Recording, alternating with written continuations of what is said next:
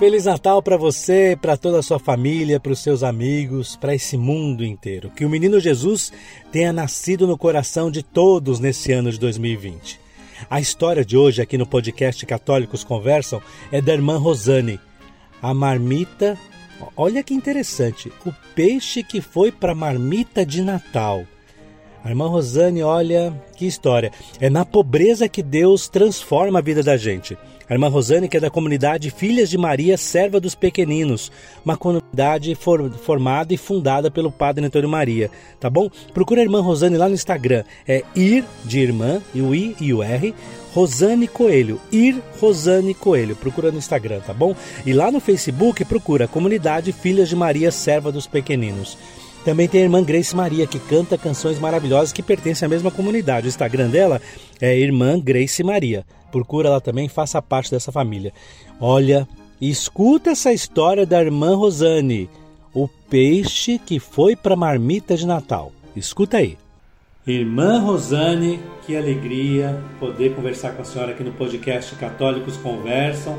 Nós já nos conhecemos de outros natais, né? Mas agora a gente vai gravar o nosso primeiro podcast junto. Que alegria poder conversar com a senhora. Mas antes de qualquer coisa, me fala para quem está escutando o podcast quem a senhora é, a congregação, onde a senhora mora. Explica para a gente aí. Que alegria, irmã. Ô Ricardo, a alegria é minha, é sempre uma alegria estar junto com você. Você é um, um, uma pessoa extraordinária, um homem muito de Deus. Eu sou irmã Rosane, da Eucaristia, sou filha de Maria, serva dos pequeninos, uma comunidade que foi fundada pelo Padre Antônio Maria há 20 anos. E estamos é, comemorando 20 anos né, esse ano, com a graça de Deus, um ano que vai ficar marcado por essa pandemia e qual muitos de nós, a humanidade toda, vem fazendo seu sacrifício, sua doação, a sua entrega e, e, com esperança que esse vírus passa, né? Estamos nós também na mesma esperança. É. É. A senhora é superiora da congregação, irmã? Sou, sou, Ricardo. Fui escolhida para estar junto com minhas irmãs, servindo elas como a, a madre da casa, da, da, da congregação. Aqui tem muitas responsabilidades, né, de cuidar das irmãs, verificar o que elas precisam, de ajudar na evangelização. Não é fácil ser religiosa, madre superiora, não, irmã. é, mas a gente conta com a graça de Deus, né? Porque quando a gente está a serviço de Deus, Ele não dá o fardo maior, porque quem carrega com a gente é Ele, né? E eu tenho essa convicção de que ele é aquele que escolhe e nos ajuda. Ele sempre coloca o, o Sirineu também para nós, para carregar esse fardo. Não é fácil, mas com fé a gente vai longe. Graças a Deus ele coloca o Sirineu sempre perto da gente. Graças a Deus. Ah, porque a cruz é pesada, mas tem sempre um Sirineu perto da gente. Oh. Irmã Rosane, me, me, me conta uma coisa. Que peixe é esse que está no Natal da senhora? Que história é essa? Me conta, porque eu fiquei curioso de saber onde é que entra um peixe na história de Natal da senhora. Ô Ricardo, eu sou de uma família muito pobre. Eu vim de uma família que passava muita necessidade, porque nós somos oito irmãos na roça. E, e minha mãe. Qual cidade, ela irmã? é cidade de Cianorte, mas eu morava no distrito de chamado São Lourenço, um lugarzinho bem pequenininho, bem no interior. E Você, aí... Cianorte lá no Paraná? É, no Paraná. Sim, e... lá perto de Maringá, eu conheço lá. Isso, é. E aí o meu pai na época era caminhoneiro e, e ele foi assaltado, ele passava por uma dificuldade muito grande, o caminhão quebrava muito, não conseguia manter as coisas para dentro de casa. E a minha mãe trabalhava de boia fria, sabe? É, lá chama boia fria, a pessoa que trabalha de arista, assim, na roça, sabe? Aí trabalhava ela com meu irmão de 15 anos e, e, o pessoal não valorizava muito o serviço de uma mulher na roça e de um menino de 15 anos. Então pagava meia diária, né? Aí passava muita necessidade, oito crianças. E aí no Natal eu achava muito interessante que a minha mãe ela sempre cortava um galho de, de árvore e, e, e, colocava assim alguns enfeitinhos com bichinho, alguma coisa que ela catava, uma florzinha, e aí ela montava a árvore. E, eu, e ela fazia um esforço enorme para comprar uma garrafa de guaraná e colocar para a gente debaixo da árvore, para ser o nosso presente de Natal, que seria o guaraná que a gente ia tomar no outro dia. E aí, é, nessa véspera de Natal, ela ia trabalhar, mesmo assim na roça, né? E não tinha nada para colocar na marmita, só tinha arroz, sabe, para colocar. E aí eu estava brincando, eu me lembro que a gente brincava lá, Ricardo, a gente mesmo que montava nossos brinquedinhos com a boneca de, de milho, com a latinha de assim de sardinha, um pacotinho, a gente sempre fazia nossos brinquedos, né? E eu estava brincando lá com, com, com, as minhas bonecas de milho e ela chegou para mim e disse: Minha filha, eu a mãe vai fazer um pedido para você. Você pode ir lá no lago, quem sabe nosso Senhor te dá um peixinho para a mãe fritar, para pôr na marmita, porque nós não temos nada para pôr na marmita. E eu fiquei tão comovida, peguei a vara muito espontânea, corri. Eu acho que nem, eu não me lembro nem se eu coloquei a isca na vara, no, no anzol, sabe? Mas o que eu me lembro, que eu estava descendo assim, era um morro, eu me ajoelhei, olhei para o céu e falei muito na intimidade com Nossa Senhora, muito cheia de confiança, né?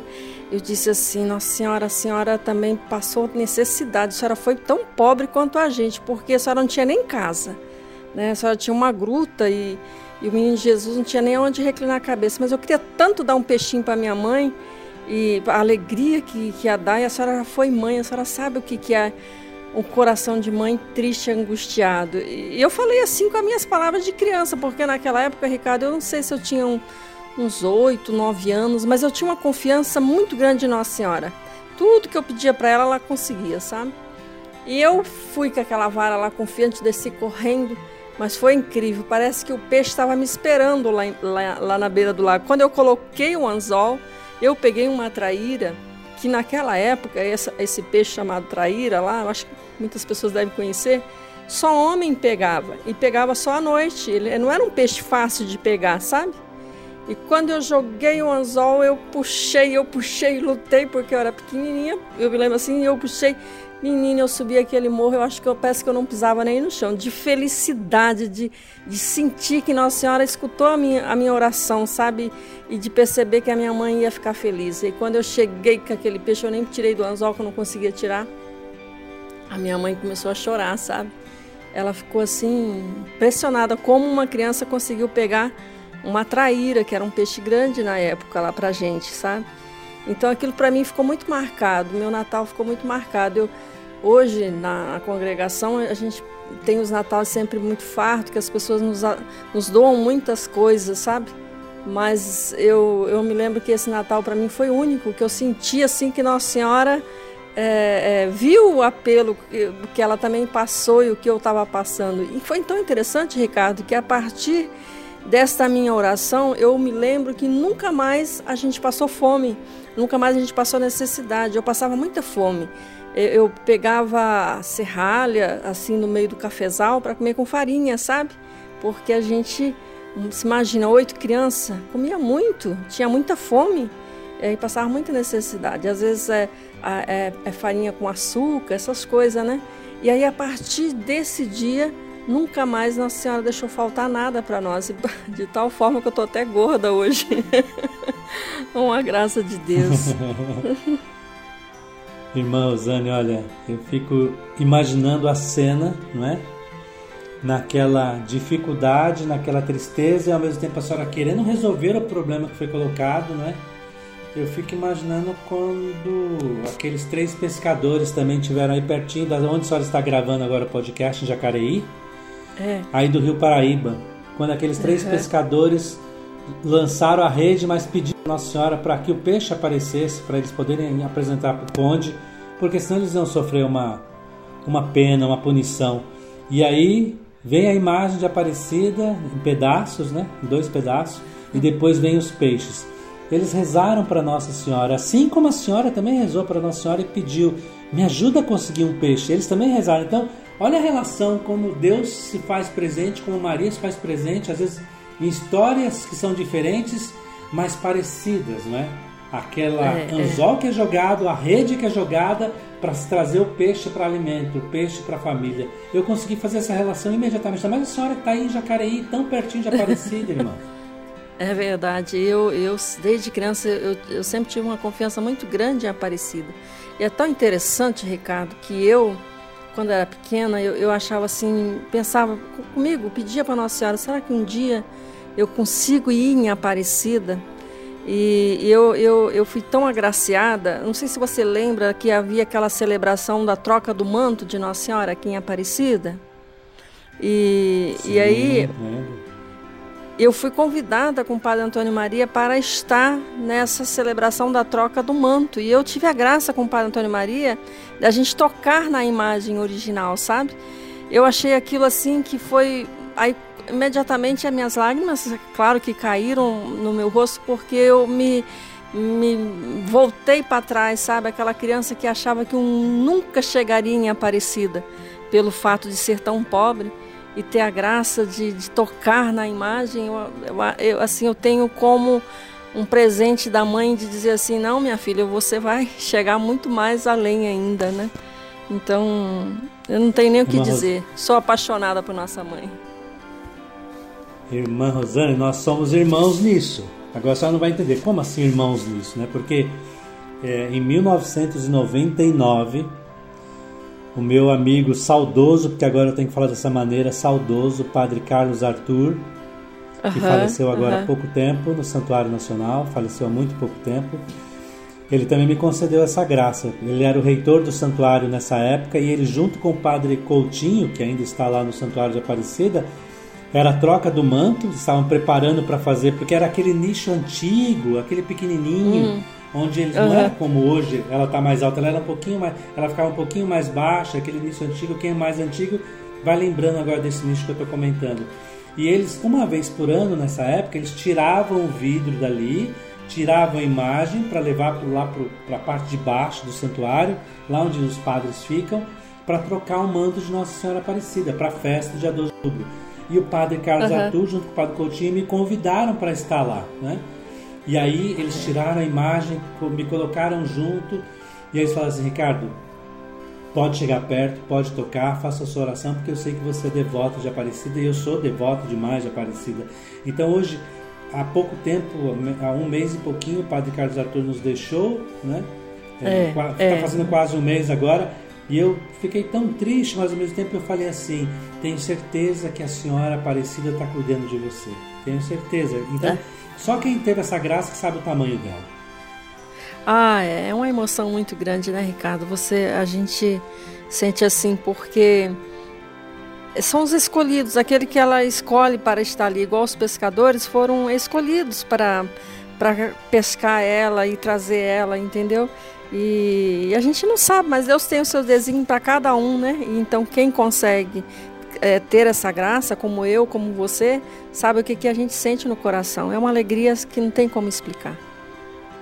Ah, não tem, não tem. Mas e o peixe, a senhora comeu? Comi, menino, foi o melhor peixe da minha vida.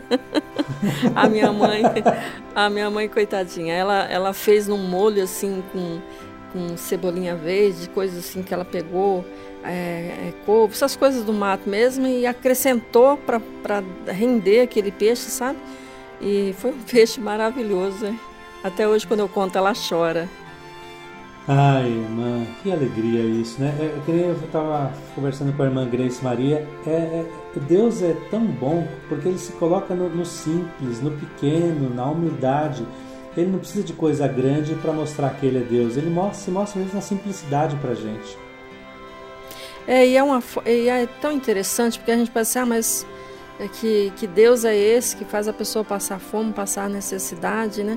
Mas é, é, para mim foi um tempo tão bom na minha vida porque eu me sentia muito amada por Deus. Às vezes as pessoas pensam que se sentir amado por Deus está na riqueza, está na fortuna, está em ser milionário. Não, é isso, não. A, a, o amor que, que Deus coloca no coração da gente, você pode estar igual ele numa, numa estrebaria, o Ricardo. A gente se sente feliz, a gente tem paz, a gente tem alegria do mesmo jeito que quem está num palácio. É, se o próprio menino Jesus nasceu no meio de um estábulo, no meio de animais, né? Não tinha nem lugar, não tinha, não tinha cama, não tinha nem não tinha um bercinho para ele dormir. Quanto mais a gente, se o próprio Deus nasceu assim, quanto mais a gente, irmã. É, e eu, eu, acho assim que o mais importante da vida de um ser humano, acho, não, eu tenho certeza, é a fé. É ter essa convicção de que somos amados, que somos escolhidos por Deus e que Ele não nos, não nos abandona em nenhum momento. A gente está sempre com Ele.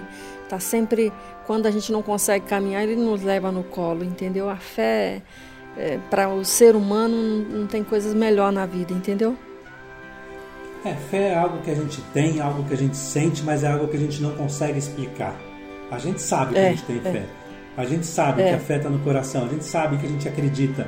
Mas se for para a gente explicar, cada um é de um jeito, cada um tem a sua intensidade, cada um tem a sua maneira. Então você que está escutando o podcast, fala assim: me explica o que é fé. A gente uhum. sente, a gente vive, uhum. a gente encontra com Deus, mas explicar é um pouquinho mais difícil. São os mistérios de Deus. Mas é bom ter fé, é bom acreditar, é bom saber que Deus está sempre perto da gente. Mas como é que a senhora decidiu ser religiosa, irmã? Porque nessa dificuldade toda de vida, de família, como é, como é que de repente Deus fala assim: agora você vai sair daí e vai se tornar religiosa? É interessante que desde criança eu sempre, eu dizia até para meus irmãos, eu não vou me casar, eu tenho algo diferente na minha vida. E eu não sabia o que, que era esse algo diferente porque eu também não conhecia é, é, vida religiosa, entendeu? Porque a, a gente para ir à missa, a gente ia essas missas assim bem raro também porque era longe. É, para tinha que ir a pé e às vezes a gente a minha mãe levava nem todos os domingos caminhava quilômetros e quilômetros a pé entendeu dava uns 30 40 quilômetros para ir e para voltar então não era muito fácil para a gente ir à missa. Mas eu tinha certeza dentro de mim que tinha algo diferente. E, e quando eu tinha 15 anos, eu me lembro até hoje, eu estava lavando louça e eu me senti tocada, sabe? É, eu senti assim que Jesus dizia para mim: vai à missa, que eu tenho algo para você. E eu falei para minha mãe, eu falei, mãe, vamos à missa nesse domingo porque eu senti algo diferente. E foi interessante, quando eu cheguei, nós chegamos nessa missa, tinha uma religiosa.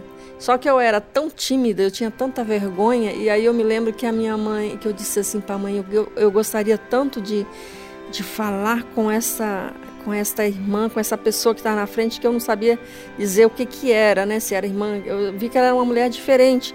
Aí a minha mãe disse: "Não, minha filha, isso é uma fleira". Eu disse: "Eu tinha tanta vontade de conversar com ela, mas vai lá". Eu disse: "Não, mas eu não consigo. A vergonha era tanta, tanta".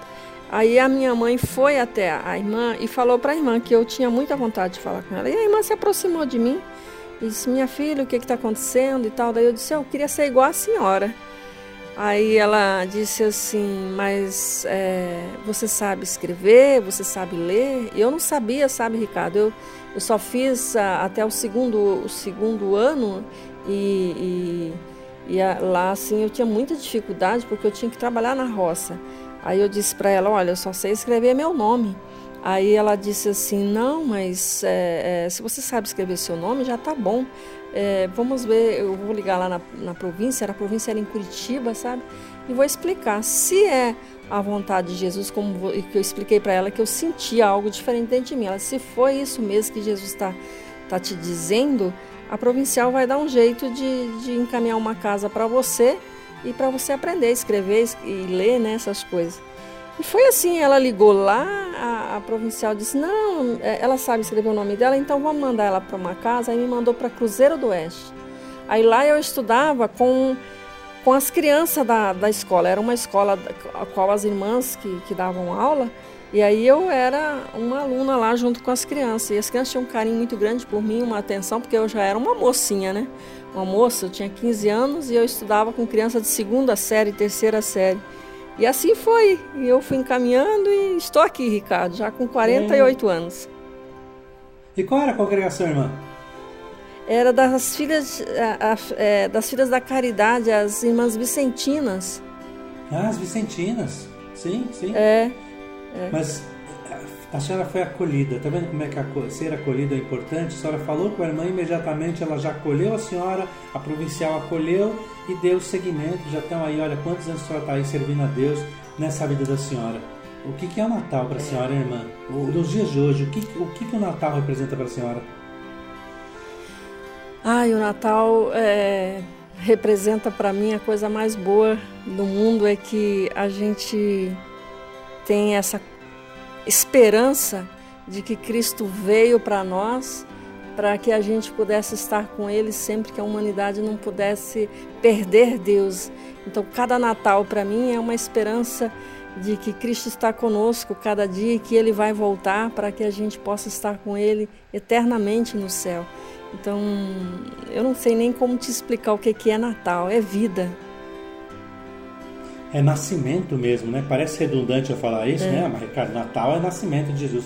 Mas é o nascimento da nossa vida, nascimento para por todas as dificuldades que a gente passou no ano que está acabando, por todos os problemas de doença, por todos os problemas de desemprego.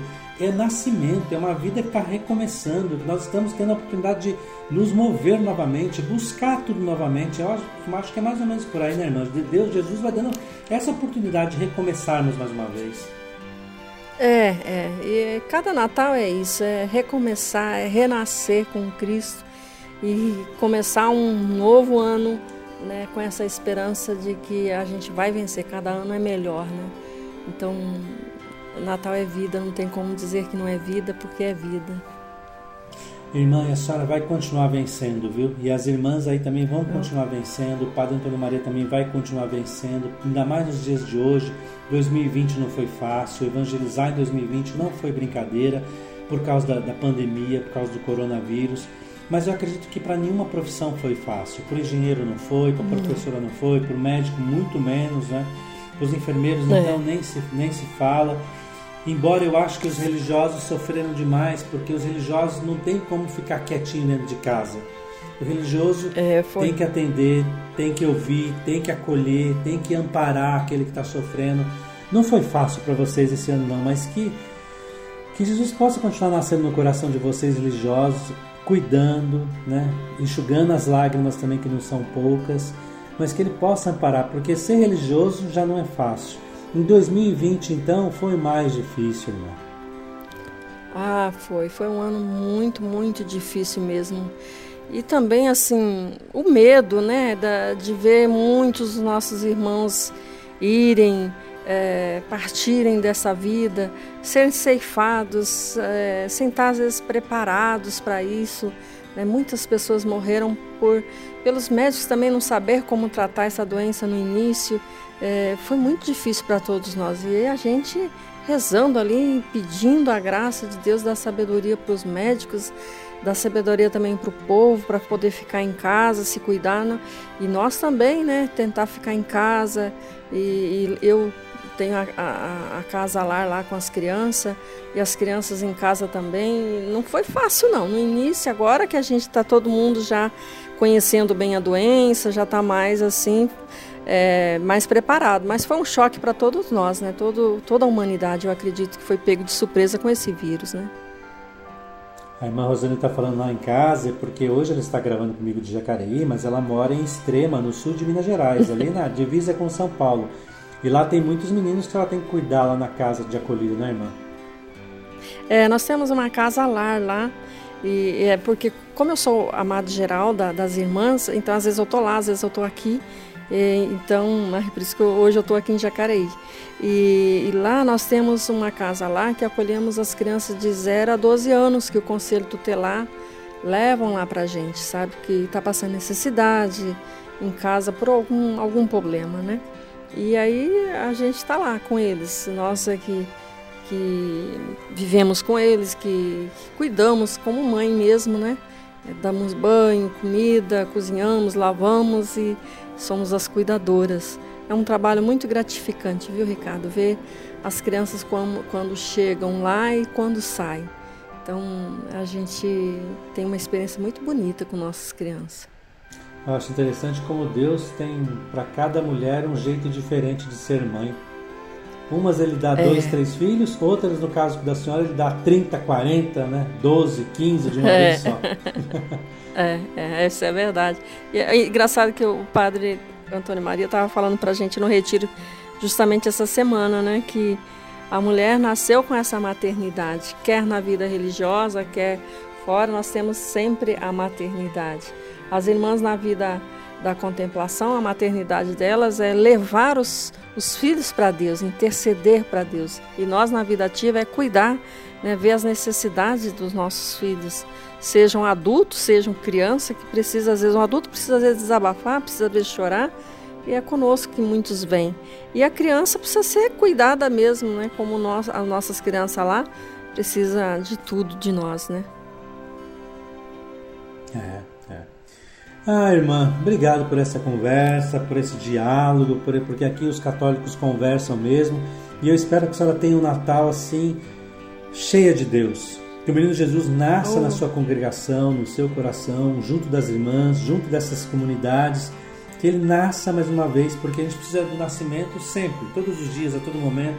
Porque nascimento é vida, é vida que renasce, é vida que se renova.